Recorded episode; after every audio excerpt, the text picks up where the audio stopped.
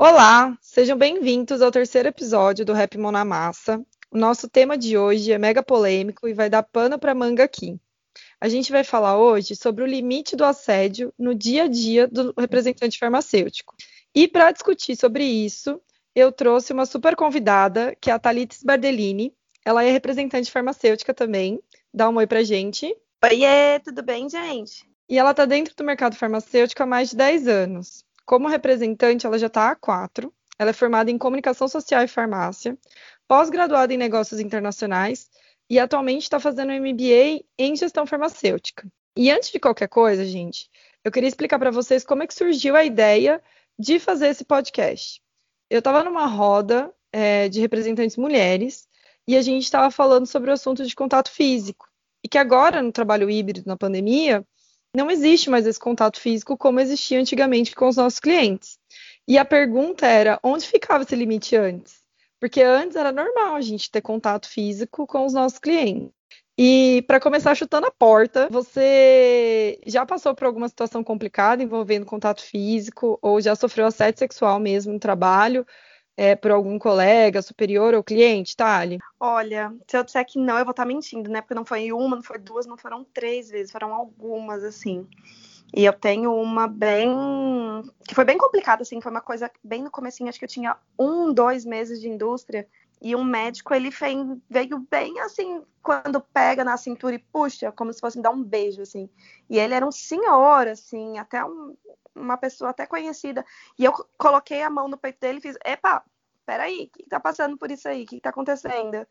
E eu saí totalmente do script, empurrei ele, aí a secretária entrou, ele fingiu que nada tinha acontecido, deu uma risadinha. Eu fiz, acho que você passou dos seus limites, assim. E essa foi uma das vezes. Já teve caso que nem foi um assédio, mas depois desse caso eu fiquei tão doida, assim, sabe, Que eu chegava e ficava de olho em tudo. E aí teve um médico que ele chegou a fechar a porta do consultório a hora que eu entrei, ele trancou. Mas era só para não interromper a propaganda, super respeitoso, mas eu já fiquei, sabe, aquela coisa de procurando tudo que tinha no consultório para ver o que eu podia atacar na cabeça dele se ele me agarrasse. Assim. A gente chega num, nos limites, assim, porque a gente não sabe mais o que fazer, né? Aí sempre tem aquele colega engraçadinho que fala: Nossa, tá gostosa, hein? Arrasou hoje. Então a gente sempre fica ali, né, na defensiva, mas já passei por algumas boas, assim. E me conta uma coisa: hum. os gestores ficaram sabendo disso ou não? Você não chegou a comentar com eles, só comentou com um colega de equipe? Como é que foi isso? Olha, esse caso que foi um pouco mais assim, a pessoa passou um pouquinho mais do limite aí, né? Eu, eu na hora que eu saí assim, eu cheguei pro meu gerente, no meu gestor na, na época, liguei para ele e falei: "Olha, fulano, aconteceu isso, isso isso dessa forma. E se você quiser que eu mantenha ele no painel por ele ser um médico mais famoso, um médico aí mais conhecido, se você quiser, você vai comigo. Eu não vou mais sozinha e eu prefiro não ir. E é, meu gestor é um fofo e ele pegou e falou: Imagina, não tem nem condição de, disso acontecer. Não quero nem que você, nem que seus colegas vão até lá para se expor dessa forma. Então, por favor, a partir de agora, pode tirar ele do seu painel. Eu não quero mais que você vá nesse médico. Ele foi bem bacana. Nossa, Mas me conta aqui. Ah, foi polêmico, hein? E, e sabe que eu vou, eu vou, contar uma fofoca aqui, gente. Eu fiquei sabendo que esse médico ele faz isso com todos os representantes. Seja mulher, seja homem. E é um... Eita!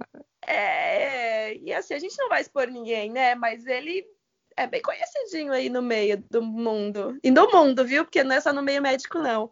Mas vamos passar essa pauta.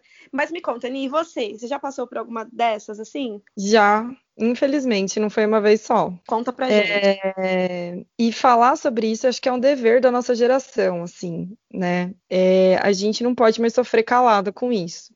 Acho que antigamente é, existia um tabu, aliás, existe ainda um tabu muito grande em relação a isso.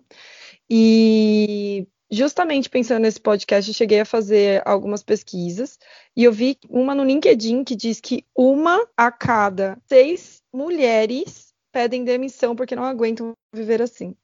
Então, isso é um assunto seríssimo quando a gente está falando de empregabilidade, mercado, carreira. E eu fico só pensando no sofrimento da pessoa, né? Porque, putz, que legal esse seu gestor falar para você, olha, você não precisa mais ir lá, não tem mais necessidade disso. Então, acho que o cara é, agiu com, com maior é, bom senso e, e, ética, né, nesse caso. E, e, é muito legal ver que hoje em dia a gente está chegando perto, mais perto disso, né? Porque antigamente isso não era. Assim, chutando por cima, eu acho que de uma em cada seis, antigamente deviam ser seis em seis, porque, é. porque o negócio era muito mais complicado. É. É... Você sabe, Ni, deixa eu até tocar num ponto assim, bem diferente, mas é, eu vejo muito, muito nítido para mim, não sei se você tem essa impressão, que os médicos mais novos têm um respeito maior por nós e por nossa profissão do que os médicos mais velhos. Você já chegou a, a sentir isso ou não?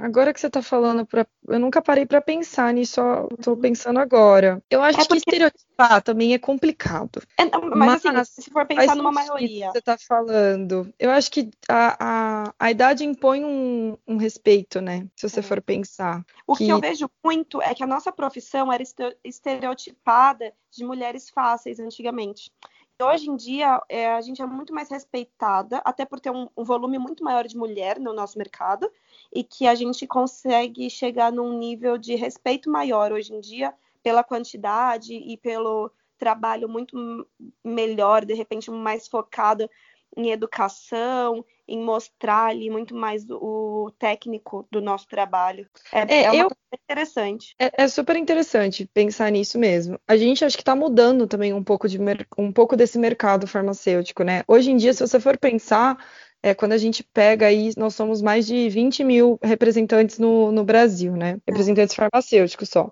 Quando você pega desses 20 mil, eu cheguei a dar uma olhada, é, praticamente nós já somos quase, nós somos já quase dois terços. As mulheres são dois terços da, da propaganda médica que existe no Brasil hoje em dia. Já é uma e, maioria. É, e, e, querendo ou não, a gente está dentro daquele escopo de vendedor, né? O vendedor, ele já é vendedor há um bom tempo também. Uhum. Então, a, a, questão toda é que existe um conjunto de habilidades que as mulheres têm com uma maior facilidade do que os homens e que talvez isso seja confundido. Mas o lance todo que eu acho é o seguinte: o limite da, da, da brincadeira também quando a gente está falando dentro com os nossos colegas, que você citou no começo. Então, assim, existem brincadeiras que são saudáveis ou não. Sim. E também é, o limite que a gente coloca no dia a dia do nosso trabalho ali, né? Então, por exemplo, eu sou uma pessoa que eu já não gosto muito de contato físico, nem com quem é próximo de mim. A pessoa já conhece que eu fui de abraço. Mas é, no trabalho, às vezes, querendo ou não, foi o que você citou. Você toma uma puxada e é. você estranha, você assusta na hora, principalmente se você não tem é, deu liberdade para a pessoa fazer isso, né? É. E eu quero fazer um, uma aspas aqui, que é o seguinte: imagina se a gente, que é mulher, já se sente super incomodada com isso. Você já imaginou homem? Nossa. A situação que o cara fica? Não, e eu tenho um colega de, de setor que ele é pequenininho e ele tem um olhinho verde. E a, até as médicas brincam com ele que ele é, tipo, mais engraçadinho, mas ele é super técnico, ele é super educadinho, assim. E aí ele já sofreu muito assédio, tadinho. E aí ele brinca que de vez em quando é difícil para ele também, porque ele também sofre. É bem engraçado. Mas deixa eu aproveitar o gancho, me fala qual que é o tipo de mais comum assim que você acha dos assédios que a gente sofre no dia a dia? Você acha que tem um que é maior, que tem mais um tipo ou não? Você acha que é no geralzão? Esse, o do contato físico eu acho que é grande entre a gente e o nosso cliente. Mas eu acho que o dos pares também é, é complicado. Eu já me questionaram uma vez é, os meus resultados, perguntando se eu estava mandando nudes para os meus clientes para conseguir aqueles resultados, porque eu meio que estava na contramão de todo mundo, estava crescendo e as pessoas estavam caindo. E para a pessoa que estava falando aquilo, era pura brincadeira. Assim, meu, o que, que você está fazendo? Mas para mim isso ficou uma situação muito chata, porque eu me senti muito mal, né? Não. Mas mais uma vez o meu gestor entrou no meio da, da conversa. E ele resolveu tudo, e, e hoje em dia eu converso com esse colega de trabalho numa boa, mas o que é mais legal também, que eu acho que a gente pode citar isso, que é super atual, as pessoas elas estão aprendendo a Sim. lidar com algumas coisas. Então eu acho que esse assunto também é um assunto que vale a gente sentar para explicar como a gente se sente, sabe? Porque esse é o lance todo. Você explicar para a pessoa é, como você se sente com aquele tipo de brincadeira, com aquele tipo de comentário, ela vai dar uma maneirada. Ela não, ela não, não vai continuar fazendo, sabe? É, brincadeira saudável para todo time. Mas no caso, eu acho que ela vai, vai dar uma melhorada. E você, que que você, qual que você acha que sim que mais rola no dia a dia do representante? Olha, na minha visão e comigo, eu acho que o que mais rola ainda é aquela puxada do quando você vai cumprimentar até com a mão que dá uma puxada e vem para te abraçar, mesmo quando você não não se coloca nisso, né? Porque se você dá a mão, você já já quer uma distância e a pessoa te puxa. E eu sou bem igual a você, eu não dou beijinho em quem eu não quero, não sou muito do beijinho, eu sou muito de cumprimentar principalmente homem com a mão. Então eu sempre dou a mão. E quando puxa, assim, e a gente vai falando, vai falar daqui a pouco de pandemia também, mas eu vejo muito que tem muito médico que mesmo na pandemia não está muito se importando, viu? E tá querendo dar mão e tá querendo puxar, eu já tô na rua, então eu vejo muito isso, assim. Eu acho que então acho que o contato físico ainda é que está sendo em um maior tamanho, né, digamos assim. É, agora nesse trabalho que a gente está está conduzindo pós-pandemia, né, esse trabalho híbrido, a gente vai ter mais interação virtual e vai diminuir um pouco a interação presencial, né? Você acha uhum. que esse caso de assédio de contato vai diminuir um pouco? Olha, eu acho que tem os dois lados, porque ao mesmo tempo que o, o, o contato físico a gente vai estar em menor tamanho, a gente vai estar ali Uh, o médico, por exemplo, se ele está no seu consultório e te está atendendo virtualmente, ele também está confortável. Então, tem aquela brincadeirinha, nossa, tá bonita, nossa, faz tempo que eu não te vejo sem máscara, porque né, já estamos há um ano e pouquinho aí. Nossa, cortou o cabelo, nossa, não sei o quê. Então, assim, tem os dois lados. Vai diminuir pelo contato físico, mas pode ser que também tenha de uma outra forma ali, se a gente não soubesse posicionar. Eu acho que eu e você somos pessoas bem posicionadas e fortes porque a gente fala forte, a gente se posiciona se tem algum outro ponto, mas eu conheço pessoas que talvez não seja, não saibam lidar com a situação da mesma forma que a gente ou que não sejam tão fortes nesse ponto de que se tiver uma brincadeirinha vai saber cortar ali, sabe? Então, talvez ali alguém possa dar uma abusada nessa brincadeira. Mas deixa eu te contar aqui, ó, eu tô com uma matéria aqui super interessante que saiu no G1, que quase metade das mulheres já sofreu o assédio sexual no, no trabalho, que foi aquele que você falou da pesquisa do LinkedIn, né? Foi uma uhum. pesquisa que se ouviram 414 profissionais em todo o país, de uma forma online, e 15% pediram demissão do trabalho após o assédio, e só 5% delas recorreram ao, ao RH. É muito complicado, né? Na sua opinião, por que, que você acha que a mulher ainda aceita esse tipo de exposição? Que ela aceita esse tipo de assédio, esse tipo de brincadeirinha nisso? Acho que como que a gente pode fazer aqui? Que você, qual é a sua opinião sobre isso? Putz, Tata, ser mulher no Brasil já é complicado, né? Uhum. Você tem uhum. que ter, tomar cuidado até com o jeito que você anda na rua por uma questão de segurança. Assim, eu não posso falar sobre outros países porque eu nunca morei em outros países. Eu posso falar sobre São Paulo capital também, que é onde eu moro. Então, eu acho que a gente tem um problema sim com segurança aqui no Brasil. Você tem que tomar cuidado com a roupa que você coloca, porque senão você coloca em risco a sua segurança. Concordo. Não, eu ia falar que assim, não é a roupa que diz que você vai ser é, assediada, mas eu acho que a gente, infelizmente, a gente ainda tem que tomar muito cuidado com o que faz e como se veste. Porque a gente ainda vive num país muito machista, né? Exatamente. E aí eu acho que isso é outro é um tópico à parte para outro podcast. para mais um. Não, mas a gente ainda, se você for é, pegar esse gancho, a gente tem um dress uhum. code, né, de, de treinamento. Eu, eu, pelo menos, né, eu vejo bastante gente seguindo esse dress code, fazendo esse treinamento. Então, assim, a gente tem um jeitinho aí, ainda que a gente tem que se uniformizar, teoricamente, né? Com mas... certeza. E eu acho super importante, até para nossa própria proteção e porque a gente apresenta a empresa, né? Então a gente tem que estar dentro do dress code, tem que estar dentro do, da roupa certa, se comportar de maneira certa dentro do consultório, junto com o médico, não pode fazer brincadeiras de baixo calão de maneira nenhuma, então tem que se comportar, tem que estar com, de repente, a camisa da empresa ali tem um botãozinho que fica mais abertinho, coloca uma camisetinha por baixo para não aparecer tanto. Se você tem de repente ali uma tatuagem, você cobre ela, porque de repente essa tatuagem pode mexer aí com a cabeça, com a imaginária, não é?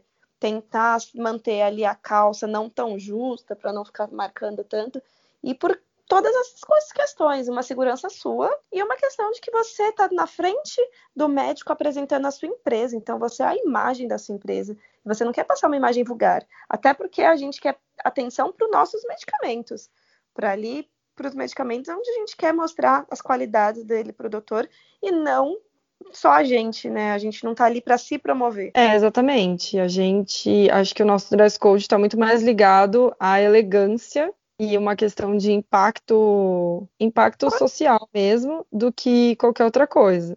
E sendo dessa, dessa área comercial, a gente senta para fazer muita negociação, porque querendo ou não, nós somos representantes, mas nós somos negociadores no final das contas, né? Você tem que estar atenta desde o jeito que você segura a xícara do café na hora de tomar um café, até o jeito que você cruza as pernas, porque isso faz parte do código de conduta e do lance que a gente acabou de falar, que é justamente estarmos, estarmos é, vendendo a empresa e representando a empresa, né?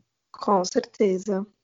Mas eu acho que ainda o maior problema é o medo que existe uhum. por trás de tudo isso. Porque, graças a Deus, eu e você, nós somos pessoas abençoadas que temos gestores maravilhosos. Trabalhamos com pessoas que estão sempre nos auxiliando, nos protegendo também. E estamos dentro de grandes empresas que têm um, um respaldo, né, que pensam em pessoas, que têm seus funcionários como prioridade ali, veem pessoas, não só números também. Exatamente. Mas existe uma obscuridade em tudo isso, no uhum. lance da denúncia. E, e eu mesma, da primeira vez que aconteceu comigo, eu tive dificuldade em contar. Então, uhum. eu, eu mesma me coloco no lugar das pessoas que não contam, sabe? Porque você fica com medo de perder é, o seu emprego, você fica com medo das pessoas duvidarem que aquilo aconteceu de verdade, você fica receosa no sentido de o que, que será que eles vão fazer comigo agora? Que eu contei. O que será que vai acontecer? Então, assim, também não tem. A, a, a, o código de conduta também não é muito claro com o que acontece com o assediador, sabe? Principalmente quando o assediador é funcionário da mesma empresa e não é uma pessoa de fora, né? É bem complicado mesmo. Não, com certeza. Então, eu acho que também, se a gente tivesse um código de conduta mais claro, tanto interno, para os clientes nossos internos, quanto nossos pares, quanto nossos clientes externos a gente conseguiria lidar com isso de uma maneira muito mais fácil. Eu sempre dou aquele exemplo muito simples da balada, sabe? Brigou uhum. na balada, vai ser colocado para fora. É. Pronto, é, é, simples. Tá bom, foi assediado, acontece o quê? Dentro da empresa. Então, isso é um, é, é, é um lance, desculpa, foi assediado, não. Está assediando, é. vai acontecer o quê? É. O, o que você da empresa. Então, isso é um, uma coisa que tem que deixar bem claras as consequências do que pode acontecer, né? É, eu confesso para você que eu fiquei sabendo, eu fiquei sabendo, né? Vamos falar assim, para não dizer que eu vi isso acontecer numa outra empresa, tá? Não, não era nem do ramo, mas que teve um caso e foi um compliance aqueles que eram que é uma consultoria externa grande e que quando foi para lá a pessoa realmente foi demitida. Porque eles vão, fazem uma investigação, acaba não tendo prova, você não tem prova, não tem como provar, então você está tumultuando e a pessoa foi demitida. É bem complicado ainda, né? Não, com certeza.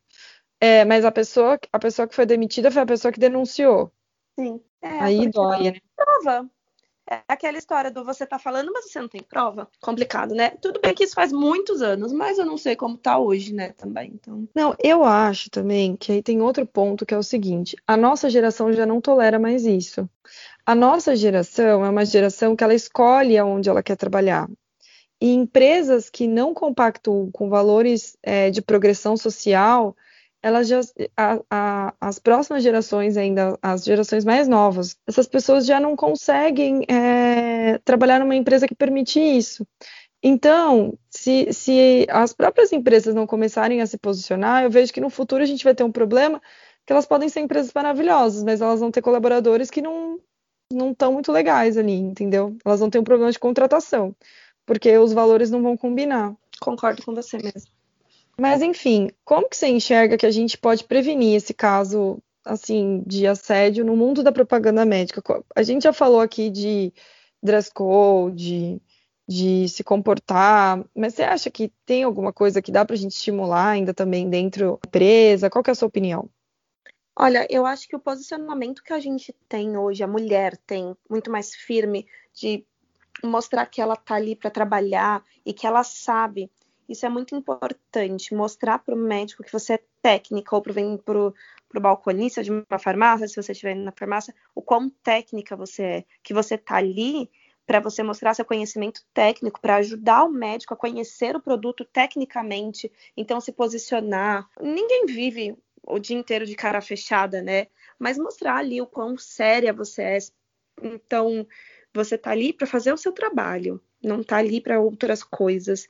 É, eu acho que com o tempo e, e, com o passar dos anos, eu acho que cada vez mais eles vão entender que a gente está ali para um trabalho, somos sérias, somos mulheres, não sei se em todas as indústrias, mas a maior, a maior, maior parte delas, né, somos graduadas e pós-graduadas, estamos, estamos ali com posicionamento. Eu acho que já está mudando, não sei se tem como prevenir, porque são pessoas, e aí eu acho que é um pouco de cultura que está mudando, vai demorar um tempo para que nós possamos ser realmente vistas de forma de, totalmente diferente, mas eu acho que a gente está no caminho certo.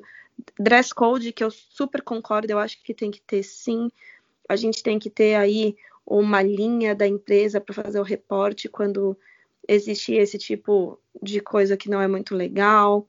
Então, eu acho que, de repente, um, alguns treinamentos, do, até o qual é o limite da brincadeira aceita pela empresa e o que pode acontecer ou não com assediadores. Eu acho isso muito interessante. Acho uma ideia bem legal também sua. Ponto uma coisa. Para você, no compliance das indústrias farmacêuticas, eles podem colaborar com essa mudança ou você acha que não? O compliance de indústria farmacêutica é muito forte, né? Uhum. Eu acho que eu arrisco a dizer que acho que deve ser um, um dos compliances mais rígidos do mundo, por uma questão há muito tempo atrás deu merda lá com a FDA e eles tiveram que construir um, uma série de regras com as indústrias farmacêuticas para prevenir que acontecessem algumas coisas em relação à negociação. E aí quando eles amadureceram esse compliance, eles, eles começaram a dar forma para outras coisas, né? Então, o compliance é muito legal, que você tem as regras da empresa, né? O que é compliance e o que é não compliance. E o que, o que eu é, acho. Em outras palavras, para quem não entende também, é o que a gente pode, pode fazer. Exatamente. E o que é legal é que isso às vezes se adapta à cultura local, Sim. né? Então, por exemplo, eu acho que como canal de denúncia, eles podem sim ajudar na investigação para justamente acho que botar medo é uma palavra muito ruim. Aquele agressor, né, que aquele assediador, ele vai ficar um pouco mais limitado, né, é, na hora ele pensar em fazer a brincadeira errada. É, eu não diria falar assim, ah, vai ficar com medo, mas ele saber quais são as consequências dos atos dele. Eu acho que o compliance ele pode ajudar muito, sim. Na realidade, eu acho que ele deve ajudar, inclusive. mas agora trazendo outra visão do prisma, totalmente hum. diferente, e eu acho que essa é a melhor parte desse podcast. Minto, as outras partes foram maravilhosas, mas agora hum. a gente vai falar sobre dinheiro, que é o que paga a conta, certo? Opa. Se a gente for olhar pelo prisma, esses custos de, de incidentes de assédio sexual é muito pesado, pensando no custo de reputação. Então, compliance e reputação estão ali. Uhum. Que é um custo financeiro de dano de imagem muito alto. Então, uhum. imagina sair uma notícia lá. Nicole Reis é assediada. Se a empresa tiver capital aberto e o negócio for parar na boca do trombone, no mesmo dia o negócio despenca lá na bolsa. Sim. Você acha que o seu, se, se o time de gerenciamento de risco, que é o time de compliance que trabalha junto ali, soubesse o que acontece no nosso dia a dia e olhasse por esse lado, você acha que hoje em dia a gente teria um tipo de trabalho diferente? Olha, eu não sei se um trabalho diferente. Eu acho que talvez teríamos algumas outras formas de fazê-lo, sabe? É, talvez a gente teria mais empresas aí com uniformes uhum. sabe? Foi até o uniforme completo mesmo, para tentar manter um pouco aí do, do que Padrão. vestir, o que não vestir, como pode, como não pode, um pouco mais, mais à risca, porque por mais que eu, a maior parte das empresas tenham o dress code, nem todas seguem à risca, mas tem outras que não se importam muito.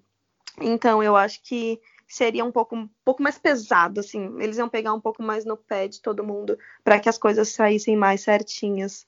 Eu acho que seria bem mais certinho isso, sim. Não, com certeza.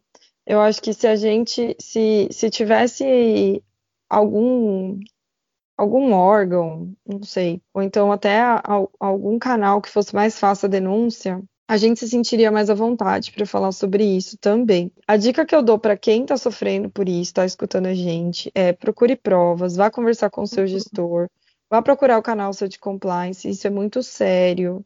Isso pode causar traumas, isso pode causar doenças mentais. Isso é uma coisa que a gente não falou aqui, mas isso acontece na maioria dos casos também. É, então, procura ajuda, né? Se for um médico, um farmacêutico, ou um dono de farmácia, ou um colega, é, a gente tem mais colegas, de repente até outros colegas de outras indústrias, pede para ele ajuda, não vai encontrar com essas pessoas sozinhas, não se exponha dessa forma, porque isso até de repente pode ser que comece a ficar perigoso. Ai, deixa eu contar uma coisa aqui, uma lembrei agora. Já vou juntar aqui uma colega que tinha uma pessoa, um assediador, que ele mandava flores, ele mandava presentes, ele mandava mensagens de madrugada, sendo que essa menina namorava e ela, o namorado dela é super ciumento. E aí começou a ficar uma coisa meio louca, porque a menina tinha medo dele aparecer na frente da casa dela. E aí ela começou a ter que tipo, pedir para aqueles seguranças assim do bairro vir acompanhar ela para entrar e sair de casa, até que ela teve que pedir ajuda. Teve que pedir ajuda para os gestores, para os gestores irem lá e falar, olha, a gente vai ter que comunicar para o CRM se você não der uma segurada, porque tá feio aqui. E muito louco, né? E ele queria porque ele queria essa moça de qualquer jeito e ele fez até ela ficar com medo. Então, uhum. assim, realmente a gente está falando aqui de uma menina que ela passou a ter como se fosse um pânico de sair de casa, com medo de encontrar com esse médico na rua. Então, sim, peçam ajuda, porque isso pode chegar aí num ponto pior, que pode chegar a, a atrapalhar a sua vida. E a gente está falando de um emprego tão legal. Eu acho que tanto eu quanto a Nicole, que a gente adora o que a gente faz. E essa é uma parte muito pequena, graças a Deus, do nosso dia. A parte boa é muito melhor do que isso. Então, se está acontecendo com você, procura ajuda, procura o RH da tua empresa, tenha coragem, porque eu imagino que as indústrias estão muito mais do nosso lado funcionário e, e que a gente tem aí como provar que isso aconteceu, ou alguma testemunha, alguém que viu, que está ali vendo isso. Mas não fiquem quietas, não deixem que isso atrapalhe a vida de vocês. Com certeza. E para os meninos também é a mesma coisa, ah, né? É que para os meninos é um tópico à parte, porque é bem mais difícil de falar sobre isso. É. A cultura machista que a gente tem, né? É, mas acontece com eles também. Mas se imponham também, meninos. Não deixem que, que passe a atrapalhar a vida de vocês e, e não se calem. É o mais importante, não se calem. Com certeza. Tata, muito obrigada pela visita aqui ao nosso podcast. Eu vou agradecer demais, demais, demais, demais por toda a colaboração que você deu para a gente aqui. É muito difícil se expor desse jeito e eu só agradeço a você. Que eu amei participar e eu já estou esperando o próximo, já quero participar de novo.